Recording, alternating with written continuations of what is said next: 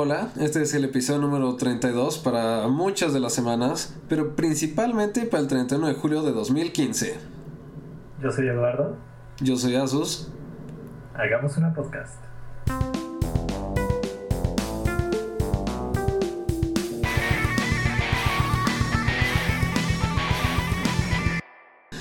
Bueno, Eduardo, nos encontramos en nuestro segundo podcast interespacial. Por fin tuvimos oportunidad de grabar otro. Así es, así es.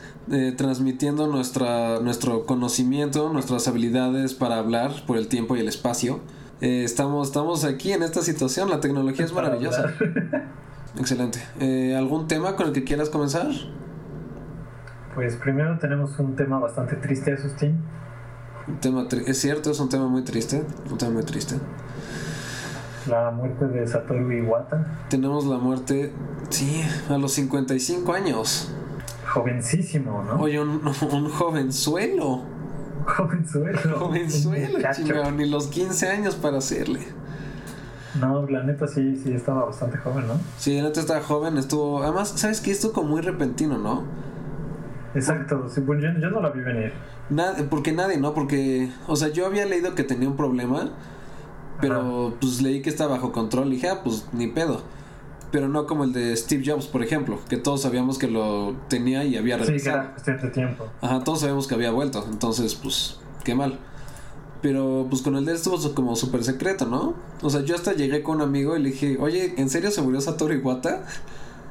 Ajá. Y este, pues sí, fue triste, fue verdad. El, el presidente de, el ex presidente de Nintendo. Y tiene varias cosas que, que llevó, que trajo a nuestros corazones. Una de, bueno, para los que no lo saben, lo que hacía popular a este muchacho es que él originalmente, o sea, él se dedicaba a jugar juegos, luego se dedicó a programar juegos y luego, y luego dirigir la compañía de juegos. Y luego dirigir las compañías de juegos, así es que creo que es una buena carrera. Creo que tuvo una buena curva de crecimiento en su trabajo. Sí, cañón. sí, pues el, al parecer empezó programando cosas en HAL Laboratory, ¿no? Lo que hicieron en Smash Bros. Lo que hicieron Smash. Y luego de ahí se hizo líder de HAL y luego se hizo CEO de Nintendo. Porque se Nintendo tú sabes, brincar de CEO a CEO es un... O sea, qué pedo. sí, está muy chido. Y cuando estaba en eso de HAL hizo las cosas impresionantes de que reflejan su habilidad de programador. Ajá.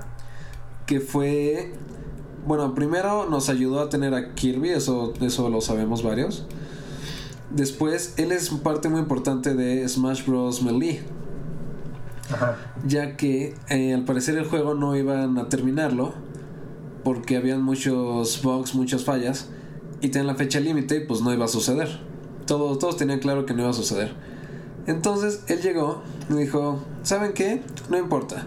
Voy a leer yo todos y cada uno de los errores que hay en el juego. Entonces pidió a Nintendo, él todavía trabaja en HAL, pidió a Nintendo todos los errores que habían. Se puso a leerlos, a hacer unas notas y dijo, miren, yo voy a hacer esto, ustedes esto, ustedes esto, y va a salir a tiempo. Y, oh sorpresa, el juego salió a tiempo. No manches. Sí. Pero, pero lo verdaderamente sorprendente de sus habilidades de programación fue con Pokémon Stadium. Todos oh. conocemos lo hermoso que es este juego. Tú, tú lo jugaste, ¿no? Eh, no solo lo jugué, Sustín era lo único que hacía además de comer cuando tenía como 12 años. ok, ¿y cuál hacías más, comer o jugar? Probablemente jugar. Ok, ok, muy bien. Entonces, lo que sucedió fue, todos querían, o sea, era Pokémon Stadium era como a lo que le estaban apostando bastante, ¿no? Naturalmente. Sí. Pero estaban teniendo muchos problemas porque no tenían suficientes programadores para convertir la magia de Pokémon en un juego de 64. Entonces, cuando había poco tiempo, Satoru Iwata dijo, ¿saben qué, chavos? Miren, déjame un ratito. Así que él tomó, él tomó Pokémon Red y Pokémon Green, abrió el código tomó todas las este, habilidades de pelea, todos los eh, logaritmos de pelea que hay, los portó a 64 y los modificó con las nuevas cosas que habían. Ah, caray. Porque fuck you, soy japonés. Así es, un, un, buen muchacho, un buen muchacho. Sí, hacía buenos comentarios, siempre Siempre su lema era ese, el de que primero era un jugador, después era programador y al final se hizo CEO. Pero en su corazón él solo era un jugador. Sí, que en su, en su corazón sigue siendo gamer, ¿no? Sí, eso, eso es buen... O sea, confías en un CEO que haga eso. Sí. Ah, ¿Sabes bueno. qué? Está, está chistoso que ahorita que mencionaste a Steve Jobs, Ajá. que tiene razón, está... También fue diferente, ¿no? Porque Steve Jobs era como mucho más visible. Se me hace que este cuate era más como... No sé. Claro, él era como más la cara de la compañía y de Nintendo, o sea, la cara de la compañía usualmente es a Shigeru Miyamoto. Ándale, sí. Sí, como que no, no era tan protagonista, por decirlo así. Ajá, exacto, porque él era como hacía las presentaciones con todo y usualmente era junto a Shigeru Miyamoto. Sí. Fíjate que fui aquí, que estoy en, en Nueva York, fui a donde antes estaba el Pokémon Center, creo. Ajá, Ahora es una tienda que se llama Nintendo World. sí, sí, yo... como de cosas Nintendo, ¿no? Así juguetitos, juegos, etcétera. ¿Qué cabe destacar? Hay como mil trillones de peluches ahí, ¿no? Eh, no tantos como creí que iba a haber, pero hay. Eh, y fui, pasé por ahí el otro día así por pura coincidencia y me asomo por la ventana y hay ahí un chorro de cosas que la gente ido a dejar. Ajá, Así de cartitas o que dejan así como, no sé, memorabilia de juegos que hacen dibujitos de Satoru Iwata, ya sabes, así como muestras de, de, de respeto. no sé si de, de respeto, sí. Sí, dando, dando su respeto, Entonces se me hizo muy, muy buena onda. claro. Y viste que apareció un arco, el día de su muerte apareció un arco iris encima de los headquarters de Nintendo. ¿En serio? Sí, apareció la Rainbow Road frente a ellos. Recuerdo. Estuvo cabrón. Pero sí, o sea, como que el cuate no haya sido tan protagonista como, no sé, como otras personas, como Sí, que la claro. gente sí lo quería, ¿no? Y lo, lo respetaba bastante. Sí, claro. Pues sí, también incluso otras compañías lo respetaban mucho y así. Sí. Era un buen muchacho. Y yo me acordé que te iba a decir que me acuerdo fue hace mucho tiempo. Fue cuando empezaron a caer las ventas del Wii. Porque es que primero se vendió como pan caliente, había uno por cada persona en el mundo. Sí, prácticamente. Sí, pero pues el problema de que todos tengan uno al principio es que ya nadie quiere uno después. Entonces en ese momento que bajaron mucho todas las ventas cuando empezó eso, eh, iban a tener que despedir a varias personas de Nintendo. Así, tienen que hacer un- una limpieza. Entonces él le dijo a su amigo Shigeru, ¿sabes qué? Ganamos un chingo de varo, no lo necesitamos. Y se cortaron el presupuesto ellos dos a la mitad A la mitad. y se lo dieron a la compañía. Estaba, ¿qué pedo? ¿Qué buena persona es él? Eso estuvo cabrón, ¿no? Sí, la verdad, sí. Un buen Creo muchacho. que lo hizo más de una vez. Sí, sí, seguramente. Porque pues, digo, el dinero falta cada vez más, pues hay que, hay que darles más, chavo. Lo bueno es que se les ocurrieron los amigos a Sustin, que al parecer eso es como una mina de oro. Es una mina de oro lo de los amigos, sí. Se rifaron. Muy bien, muy bien. Creo que podemos cambiar de temas tristes. Ya se me noticias está... menos trágicas. Exacto, noticias menos trágicas, menos trágicas. Eh, les puedo contar una pequeña anécdota. Y es el Campus Party. ¡Pum! El Campus Party MX, es 6 6, es el 6. en Guadalajara. Eh, así es, en Guadalajara. Una bonita ciudad, debo decirlo. La recorrí poco, pero es bonita. Entonces, gracias a nuestros patrocinadores y, y- y al cariño que nos tiene el público, nos mandaron muchos, muchos pases, mucho dinero, nos pagaron los alimentos. Jet privado. El jet privado, así es, nos rentaron el jet, el de Pokémon, de hecho fue el que nos rentaron. Sí, le pusieron ahí una estampita de Hoop, pero pues bueno, no había tanto tiempo, ¿no? Claro, claro. No, no, pero fuera de pedo, eh, eh, me llevaron una, una organización de la que soy parte, así que gracias, gracias muchachos a los que nos escuchan. Shout out. Exacto. No, pero estuvo muy chido. Digo, para los que no sepan, el Campus Party es como una, digamos, una convención, dirías.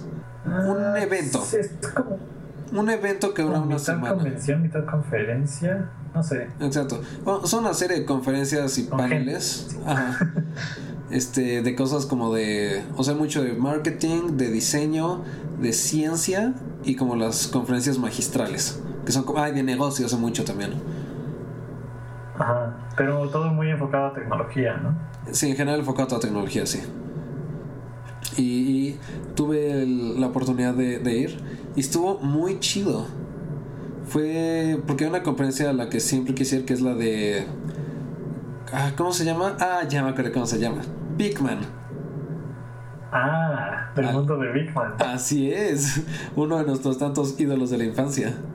Exactamente. Estuvo muy chida porque, o sea, primero hizo como un episodio rápido de, del mundo de Big Man. Entonces, pues así hizo todos los trucos, ¿no? Era como, mira, tú siéntate, no te puedes levantar por esto, así funcionan los aviones. Y pues ya presentó muchos conceptos, ¿no? Rápidos. Ajá. Y luego dice, no se vayan, regreso en un minuto. Entonces se va, se quita su disfraz de Big Man, se pone su chamarrita de lo más casual, una gorrita y regresa a la presentación. Entonces ya ahí nos comenzó a hablar un poco más acerca de marketing y negocios, o sea, de cómo convirtieron el show de Big Man a lo que era.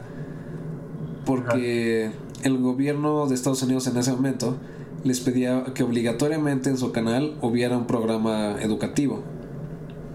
Entonces, muchos canales hicieron cosas educativas tontérrimas. Que era como, ah, aprendes de monos jugando Sea Monkeys. Entonces hicieron una caricatura tontísima, pero la excusaban como educativa. Entonces llegaron a este y nadie, lo que nos dijo es que buscaban cómo hacer el show, pero no encontraban a nadie tan raro para poder tener ese papel. Entonces llegó este güey que es comediante con marionetas que hace el mismo, que son puta horribles, de terror esas madres. Así. De ah, ¿en serio? Yo no sabía que él hacía eso. Sí, él se dedicaba al. Así que era. ¿Qué, qué, qué es? ¿Marionetero? Titeretero, ¿no? Ah, sí, cállate. Títeres, títere, titeretero. Hace títeres. no, él hacía comedia con títeres. Entonces ya fue y él es el que dijo, no, pues hacemos mejor tal y tal y tal. Y tengo un amigo que también es titeretero, ¿por qué no le damos un show? Y de ahí salió la rata. Oh, Lester es el mejor... Sí. ¿También hace algo? Sí, Lester es el mejor amigo de Big Man. Bueno, de Paul Saloon. Y también es titeretero. Ah, qué buena onda. Está chido. Estuvo padre esa. Jugué con un Oculus Rift un rato. Eh, luego ¿La ¿Cómo? ¿La versión final? Eh, yo creo que no la final, porque tenía ciertos problemas de tracking. Esa ah, o la versión final está piterísima. El DK2, ¿no? Yo creo. Sí, no estoy seguro cuál era. Patrocinado por Malboro, cabe destacar. Vive la vida verdadera, era su campaña. Vive la realidad virtual donde no tienes cáncer de pulmón. Exacto, donde no puedes morir. Oye, este, ¿ya habías ido a Campus Party tú antes? Yo había ido uno pasado y creo que el pasado me gustó más en ciertos aspectos. ¿Sabes por qué? Porque aquí no daban regalitos. ¿Qué pedo? O sea, ¿qué, pedo? Yo todavía tengo mi mochila en mi termo. Sí, literalmente. O sea, ibas, entrabas y ¡pum! Una mochila llena de regalos, revistas, estampas. Este, la mochila está poca madre. Y en este no encontraba las mochilas. Le pregunté a todo el mundo y me dijeron, no, pues no, quién sabe. Y de repente veía ahí como al despistado que tenía una mochila y decía, oye, ¿dónde la conseguiste? Me decía, no, pues en la entrada me la dieron. Fue horrible. No logré. El último día, literalmente saliendo, las encontré. ¿Y, la conseguiste? Y la conseguí. Si pudieran verlo, tengo aquí una mochila Campus Party. Ah, excelente. Muy bonita, muy bonita. Así sí te creo que fuiste. Así es. Tú ya has ido uno también, ¿no? Eh, a dos o tres. Ah, creo que dos y medio. Ok. Pero cuando eran en el DF, porque creo que ya van dos que la hacen en Guadalajara, ¿no? Sí, creo que van a ser cinco los de Guadalajara. ¿Ah, en serio? Sí, tienen ya, lo tienen planeado. Sí, tienen un contrato con el gobierno. Ah, claro. Sí. Tiene sentido. Bueno, pues pues. Queda muy lejos, así creo que no voy a poder ir. Sí, no, no manches, no. Eh, pues sí, pues sí. Y hablando de la parte esta de todo de ciencia, tecnología, también hay cine y cosas de medios. Podemos entrar a que salió el trailer de Deadpool. Ya no lo he visto, ¿qué tal está? Era bueno como teaser, yo creo que se queda en teaser. Está muy bueno. Es que es Deadpool, o sea, Deadpool no puede salir mal. ¿Es, este, ¿Es Marvel o es DC? Deadpool es Marvel. No. Uh, sí, Marvel. ¿Sí? Sí, casi la cago. Porque ¿A poco esa la habían anunciado cuando anunciaron su plan maestro de conquistar el mundo? Eh, esa la habían dejado como chance porque no está aprobada. Porque Deadpool tiene una cosa y es que es súper, súper para adultos ese pedo. Porque es el único que, o sea, siempre está matando gente, siempre hace bromas de sexo, de muerte y tiene como un chingo de problemas. Y que rompe la cuarta pared siempre, ¿no? Ah, y que sí, exacto. Y tiene doble personalidad. ¿Ah, sí? Sí, está muy cagado. Es muy buen personaje. Y le dieron luz verde al proyecto y le dieron la clasificación, bueno, la de Estados Unidos le dieron R. Ah, caray. Exacto. Yo creo que es la primera de superhéroes que pasa, ¿no? Es la primera que le ponen R. Y es que la neta es que si no, pues Deadpool no sería Deadpool. Eh, pues sí. Sí, o sea, porque de repente sale así, le corta la cabeza a un güey y la trae con él riéndose y mamadas así. Sí, sería como la versión rebajada, ¿no? Si la quieren hacer. Sí, exacto. Y, los fans como que no querrían, ¿no? La neta. O sea, es como... Sí, exacto. rompiste si el mi personaje. así, pues mejor las así. Sí, rompiste a mi personaje. Exacto. Pero está muy chido, búsquenlo. Deadpool teaser. Van a comprender el amor del mundo de Deadpool. El trailer que sí vi y que este sí es de DC Comics es el de Suicide Squad. Suicide Squad, que ya salió el verdadero, porque se liqueó uno.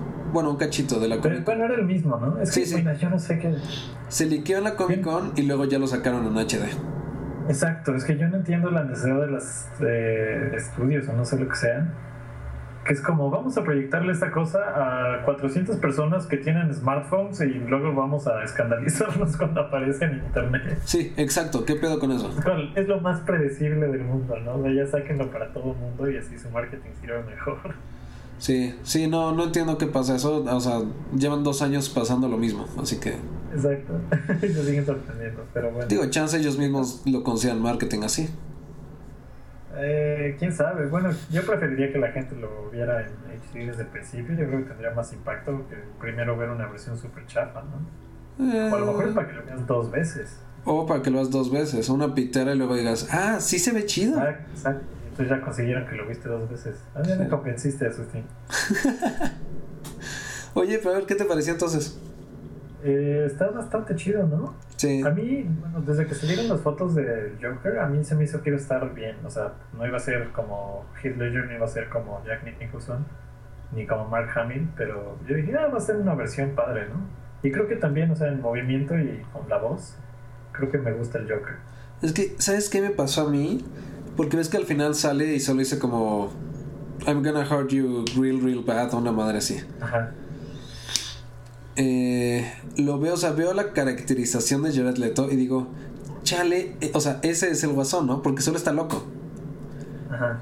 Pero visualmente lo veo y digo, ese no es el guasón. Entonces, en toda la cuestión de carácter, cómo habla y se mueve así, exacto. Pero una vez que le veo la cara, digo, wow, ¿qué es esto? ¿Ah, sí? Sí, entonces no sé, no sé cómo sentirme con él. No me causa tantos conflictos. No, a, mí me causa muchos. La que está perfectamente bien hecha, entre otras cosas, es Harley Quinn. Sí, el casting está buenísimo. El Harley, sí, no, Harley está excelente. Oh, pero, pero es esta, es Margot Robbie, ¿no? Me parece que sí. Que no estoy seguro. ¿Ella por qué es tan famosa? Yo no sé. Pues salió la del Lobo de Wall Street. Sale una con Will Smith, que salió hace, hace poco. ah, Focus. Ah, mira, salen todo. Salen, sí salen todo, literalmente. Excelente. ¿Sabes qué hubiera sido un mejor casting, Asustín? ¿Quién?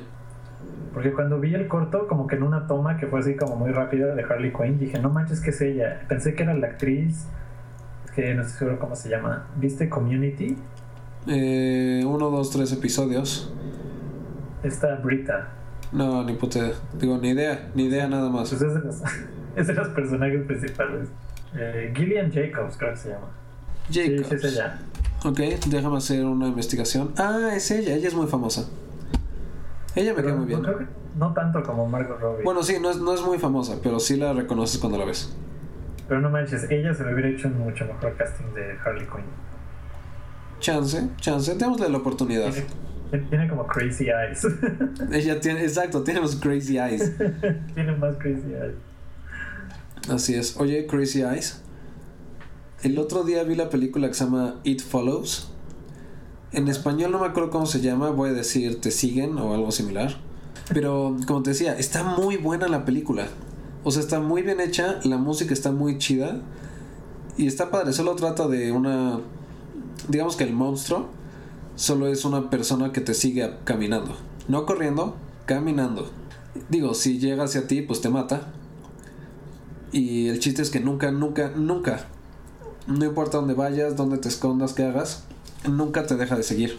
Entonces es muy lenta, pero en cuanto te descuidas o te duermes, pues él tiene seis horas para caminar hacia ti. Ah, ok. Entonces iba ¿Sabes qué te va a hacer cuando llegue con, hacia, hasta ti? O? No, solo sabemos que te puede, que te va a matar. O sea, ah, sabemos que te vas a morir brutalmente. Pero siempre es distinta la persona. Entonces pues, te saca de onda como es, ¿no? Se escuchó muy mal como la conté, pero no quiero dar spoilers. El chiste es que está poca madre. Así, realmente buena. Pero bueno, ya no hablemos de peliculitas de terror. ¿Por qué no nos cuentas de otra, otra noticia que nos traías? Pues noticias grandes, Asustín, de exploración espacial. Exploración espacial, eso me gusta. O sea, por primera vez desde que estamos vivos hay imágenes de otro cuerpo celeste. ¿Desde que tú y yo específicamente? Pues sí, ¿no? Bueno, pues, me imagino que más gente, pero... Ese grupo nos incluye a ti y a mí. Excelente. Y cuéntanos, cuéntanos de este, de esto, de este suceso interestelar. Pues al parecer, bueno, llegó la sonda que se llama New Horizons. Ah, creo que fue lanzada en 2006, sí, en enero de 2006.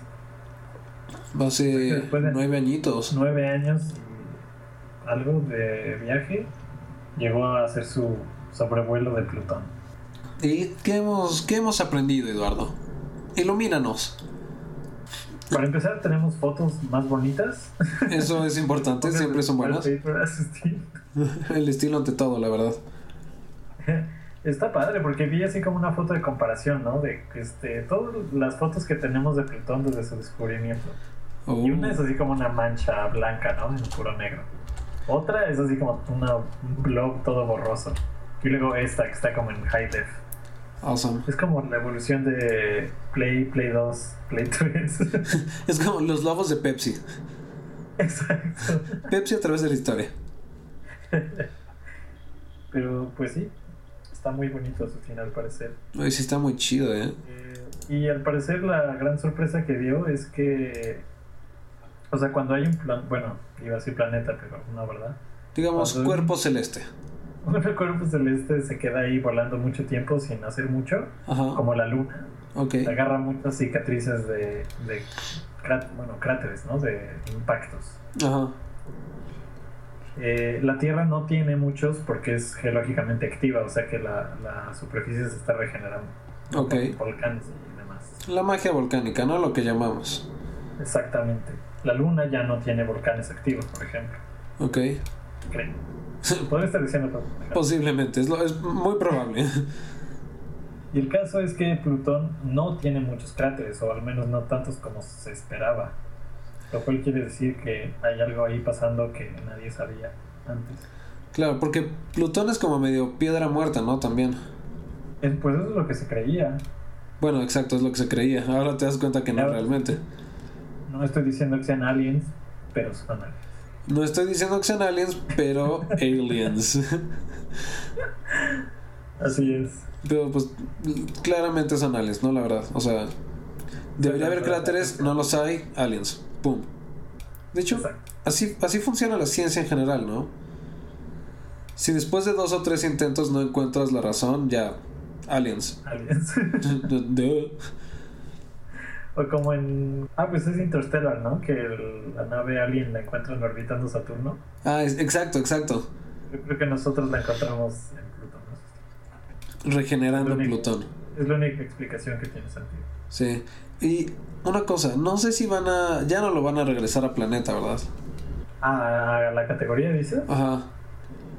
Eh, no, aunque al parecer también es más grande de lo que pensaban, así por no sé qué porcentaje, pero es un poco más grande de lo que pensaban. Pero no, al parecer no cumple con los requisitos.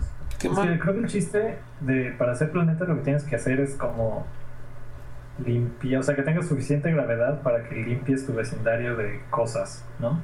O sea, que no tengas como basura flotando cerca. Ok. No, eso decir que no tienes tanta influencia en tu vecindario, por decirlo así. Ay, qué triste. O sea, está como poquito antes de ser un meteorito cualquiera. pues tampoco, porque sí es algo grande, pero. O sea, es el objeto más grande de esa región. Eso sí es cierto. Bueno, pero eso es como decir la mejor pizzería de la cuadra. es correcto. Sí. o sea, es, no es malo. O sea, es bastante bueno. Indica una calidad. Pero no indica que sea el mejor de la ciudad. Sabes el contexto.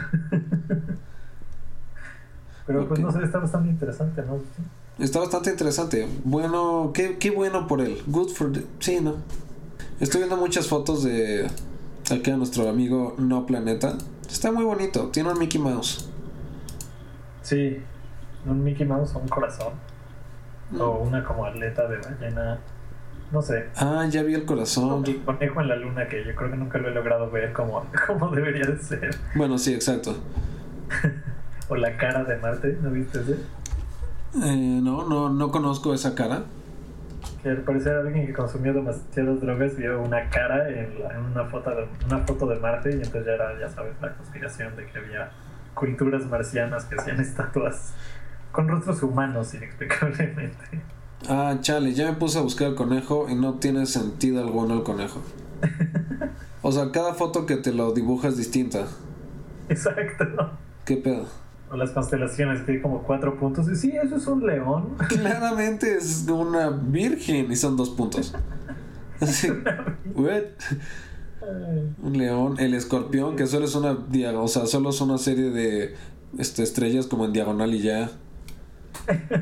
¿Sabes qué? Todo eso yo lo he aprendido en Caballeros del Zodiaco. todas las constelaciones. Cuestiones, sí, cuestiones de constelaciones lo aprendí en Caballeros del Zodiaco. Y también aprendí que es el cero absoluto en Caballeros del Zodiaco.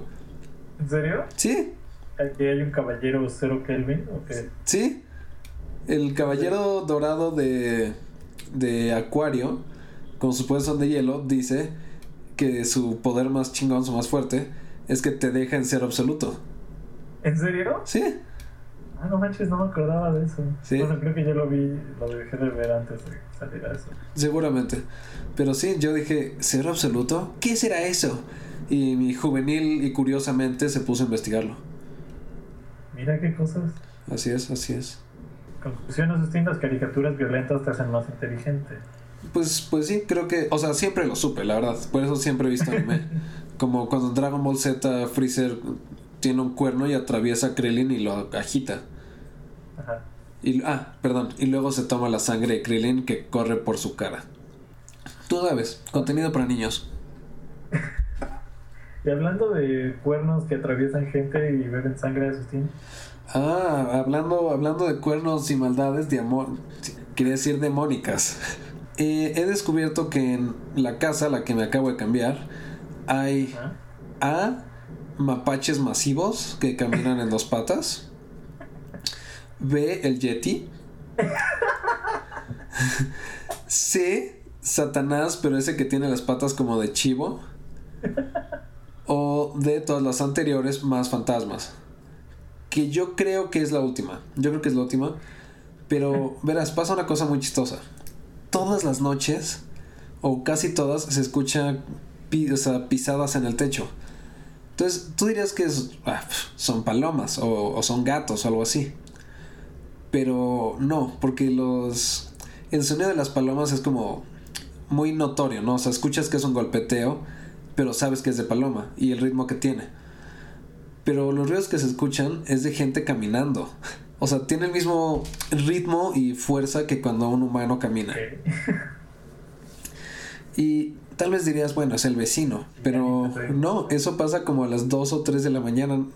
Entonces, no creo que el vecino se brinque a nuestra casa a esa hora. O, o en serio espero, espero que no lo haga. Exacto, si, si él hace eso, me, tengo mucho miedo de nuestro vecino, es un asesino. Entonces, lo chistoso, o sea, se escucha, ¿no? Pero no estoy loco, no estoy loco.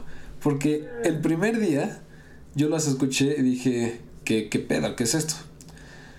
Pero O sea, le conté a mis roomies y dijeron, no, pues no escuché. Ah, bueno, pues ya que tal vez sí estoy loco. Y al siguiente día, a las 2 de la mañana, uno de mis roomies me mandó un mensaje y me dijo, ¿estás despierto? Entonces al día siguiente yo contesté, le dije, ya, jajajaja, ja, ja, te contesté tarde. Y luego me enteré que me contestó porque estaba escuchando pasos. Oh. Solo habíamos dos personas y se escuchaban pasos. Fue horrible. Y eh, la luz de abajo, la de la cocina, de repente se bota. Y puede ser o porque es una casa medio vieja o porque hay fantasmas. y, en el, y en el techo está Satanás caminando. Es... ¿Y no se les ha ocurrido poner una cámara así estilo actividad paranormal? Ay, cálmate, cálmate, ok, científico. Ah, en mi cuarto hay como unos puntitos fluorescentes en la noche. Entonces dije, ay, mira, qué padre. Al jovenzuelo que vivió antes aquí tenía de esas cositas que brillan por todos lados. Entonces, pues ya, me dormí. Muchos días pensé eso. Y el otro día me desperté dije, pues voy a verlas porque no parecen estrellas, parecen puntos. Entonces me levanté y no hay estrellas en mi techo. Entonces dije, qué raro. Y continué a decir, no estoy loco y me dormí. Y como no estoy loco, en la noche volví a verificarlo. Y dije, ah, ya, es el reflejo de la... algo que está afuera. No sé de qué, pero de algo que esté afuera. Es el reflejo. lo tomé como, como el verosímil para esos días y me dormí. Entonces, otro día volví a hacer la prueba y puse la mano en donde hay brillos. Pero no es luz, porque no se refleja nada sobre mi mano o sobre lo que ponga, solo la pared emite luz. Entonces hay dos opciones. Es lo que o sea, hay dos opciones. O hay un sprinkle de ectoplasma por mi cuarto. B, pasó algo similar a, lo que siempre pasa en Law and Order y en CSI, que prefiero no comentar qué es, pero solo se ve con luces este, ultravioletas. O la tercera, que, o sea, alguien que dio un brochazo de pintura fluorescente en la noche. Pues creo que la explicación más razonable es Aliens, una vez más. es cierto, ya que lo más no tiene sentido, tienen que ser Aliens. No, está muy rara. Esta casa me da mucho miedo. En especial después de ver la película esa de It Follows. O sea, ya, todo cambió. Se, te ocurrió ir a ver una película de terror. Sí, exacto, es horrible. Y hay un punto en la casa que es tan oscuro que no se ve nada. O sea, es negro total. Entonces, si hay un zombie parado ahí, tú no lo ves. está, está brutal. Está brutal, es todo un reto psicológico, pero lo estoy aguantando. Muy bien, sí. Esperemos que sobrevivas hasta el siguiente episodio. Esperemos que sí. Ya me espanté, Eduardo. bueno, pues creo que debemos terminarlo para que pueda escapar de los fantasmas en mi casa. Muy bien, sí. Así que yo, yo soy Asus. Yo fui Eduardo. Hicimos una podcast. Intergaláctica. Ah, intergaláctica. Lo, a veces me equivoco. 3000. TX3000.